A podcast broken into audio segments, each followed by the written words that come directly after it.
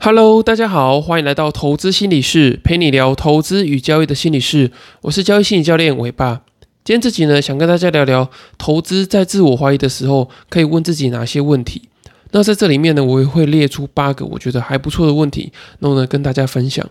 那会想录这一集呢，是主要是之前在这个呃当冲这一群人家的这个 podcast 受到这个主持人 Joyce 访谈的时候，他有问我说，哎，如何去用这个呃自我对话的方式啊，去探索自己？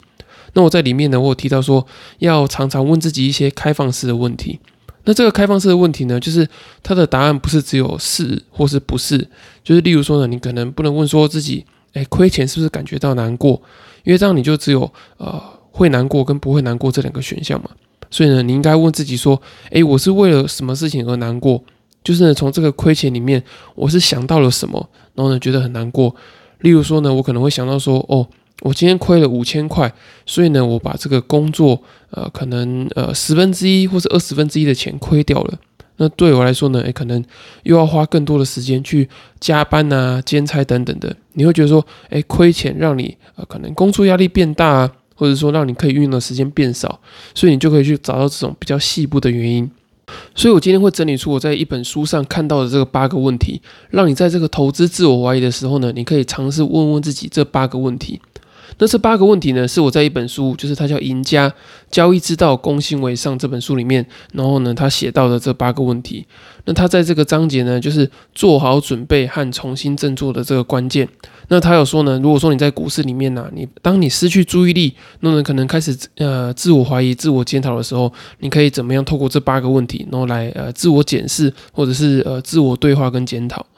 那这本书的作者呢，也是一个很知名的呃心理医师，然后也是交易心理教练，是美国的交易心理教练，他叫 Ali Keefe，然后他也是专门在帮这些呃交易公司啊担任这个交易教练跟顾问的工作，所以呢，他有很多呃比较实务性跟呃心理理论的这个搭配在这本书里面，所以如果说大家听完这集之后啊，也可以去看这本呃赢家交易之道，攻行为上。好，那接下来呢，我就跟大家分享这八个问题。那第一个呢，就是什么问题一直妨碍你在交易的时候大胆前进？那这个白话说呢，就是诶，是有什么样的状况导致你说在交易的过程中你不敢去下大单？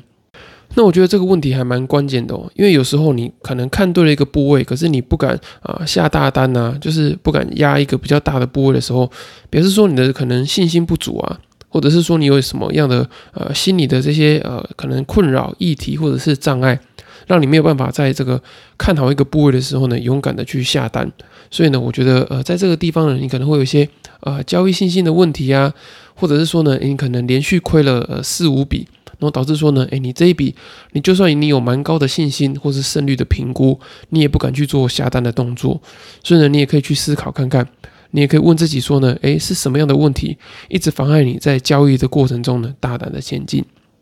那第二个呢，是你害怕什么？这个我觉得是非常呃根本性的问题，也就是说呢，你在交易中的恐惧是什么？像我遇到很多交易咨询的这个来谈者啊，他们的恐惧其实都是呃五花八门、不太一样的。有些人呢是害怕亏损，那这一类的人呢最多。那有一些人呢是害怕说，哎，自己呃曾经有过一些不好的这些下单的经验，所以呢他就会开始慢慢去害怕啊下单的这个动作。那有些人呢，可能是害怕说，哦，他呃在爆单的过程中啊，他很害怕获利回吐，所以我这我觉得这些不一样的这些状况呢，你都要去检视说，诶，自己是有哪一些问题，然后导致说这样的状况，所以你可以在呃你自己发生一些交易障碍的时候呢，诶，问自己说，你到底是在害怕什么？那第三个问题呢，是妨害行动的生活原则是什么？那这个问题呢，其实我觉得蛮特别的。那这也跟我原本呃一直在倡导的这个你怎么生活就怎么交易是蛮类似的。也就是说呢，你在交易的过程中啊，你可能有时候觉得哪里卡卡的。那这个卡卡不见得是你的这个交易能力啊，或者是你的这个投资研究跟分析有问题哦，而是说呢，你可能例如说你刚跟老婆吵完架啊。或者是说呢，诶，工作上面搞得你很烦，然后呢，你可能没有心思在看这些呃投资或是交易的资讯等等的。其实这种状况很常会发现哦。所以呢，你去看那一些呃交易做的还不错的这些呃大神啊，或是前辈，其实他们在这个生活的状况都是有一定程度的这个稳定度的。也就是说呢，他每天可能过得很规律啊，然后他不太会让外面的这些呃纷纷扰扰去影响到他交易的心情或是投资的状态。所以我觉得你交易的稳定啊，其实有一部分是来自于你生活的稳定。也就是说呢，你在交易心理的这个稳定的时候呢，其实跟你的这个生活的状况是有很大的这个关联性的。那第四个问题呢，是你认为可能发生什么事情让你偏离常轨？那这个部分呢，就是让你去呃审视一下，说你自己有没有什么很平常性在做的事情，可是呢，今天突然发生一件呃不寻常的事情，然后让你不能再维持你的这个呃一致性，因为偏离常轨就表示说，哎，你的交易开始变得没有一致性的嘛。你可能呢突然原本呃固定每天都是打这个百分之十的部位，可是呢呃突然有有一阵子你可能突然呃一天就打了这个百分之三十的这个部位。那有可能呢？那阵子你可能工作很不顺利啊，你就会希望说呢，诶，可不可以在这个投资跟交易的过程中多赚一点钱，让你可以提早做这个离职的准备？所以你就会发现说呢，诶，原来是有特殊的某一个事件，让你在这个交易的过程中呢，诶，好像有一些改变，或是让你有一些异常的状况。所以我觉得这个呃观察是非常重要的。那第五个问题呢，就是过往的经验如何阻止你，让你无法呃交易获利？那我觉得这个也是一个非常关键的问题，因为有时候呢，你可能现在的这个交易状况不好啊，不见得是你能力变不好，或者是说呢，诶，你没有办法去维持一个获利的状况，而是呢，你可能过去有一些呃很严重的一些货呃亏损的这个状况，导致说呢，你在某些特定的情境里面呢，会不敢下单或是不敢进场。例如说呢，有些人他可能经历过这个金融海啸。那这个经历金融海啸的经验呢，可能让他没有办法在这个呃连续亏损呃回档这个百分之二十的时候呢，呃继续爆单呃维持信心，因为他可能一一到这个呃累积百分之二十的亏损的时候呢，它就会唤起以前啊金融海啸那个连续亏损百分之二十、百分之三十、四十的这个状况，所以呢，你当你有一些问题卡住的时候呢，你可能去想一下，是不是过往有哪一些不好的这些交易的经验，然后呢去限制住你的这个状况，那呢你就要去呃去做一个这个心理的调试。那第六个问题呢，是你内心有没有什么不断出现的这些自我怀疑，让你的这个交易获利的可能性受到限制？我觉得这个呢是我自己常常会出现的一个状况，因为我是一个很容易自我怀疑的人，我常常啊在看对一档股票的时候啊，我内心就会开始想说，诶，你真的会看对吗？你的能力真的有这么好吗？因为可能我小时候就是有一些呃不好的经验呐，所以一直让我没有办法做一个好好自我认同的状况。就是我常常会做对一件事情，然后呢，我就开始想说，诶，我是不是运气好？或者是说呢，我真的有可能做的这么好吗？那像呃在平常生活的时候啊，有人称赞我的时候，我也会想说，诶，我是不是运气好？或者是说呢，诶，我其实也没这么好。所以，当我很容易这个自我怀疑的时候呢，我在这个交易呃持有的时间就没有办法做这么长的这个准备，因为我会常常会想说，诶，我是不是有可能会看错？所以，我觉得这样的这个自我怀疑的状况啊，你要去思考看看，呃，这样的这个不断的自我评判，或者是说呢自我评价的状况，有没有出现在你呃持有股票的这个过程中？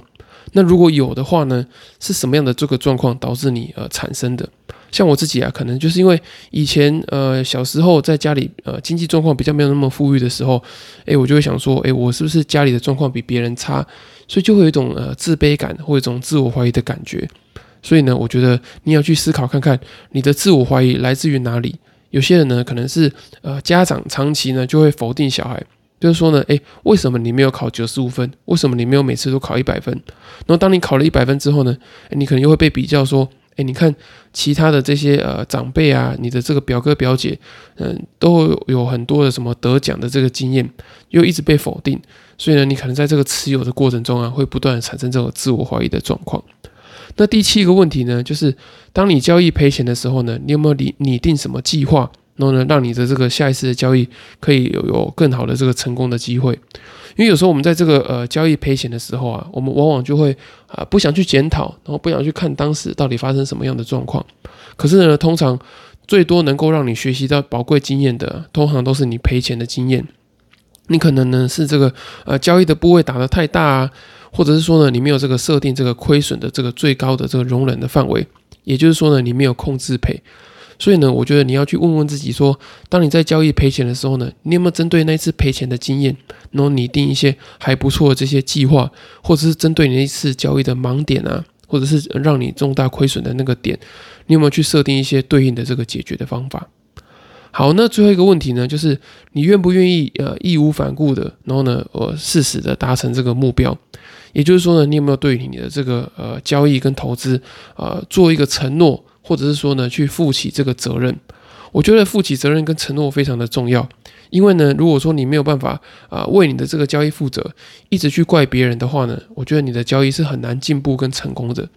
那当然呢，我呃在这个分享的过程中啊，我其实一直以来都有提到非常多的成因，不管是成长经验啊，或是家庭背景等等的，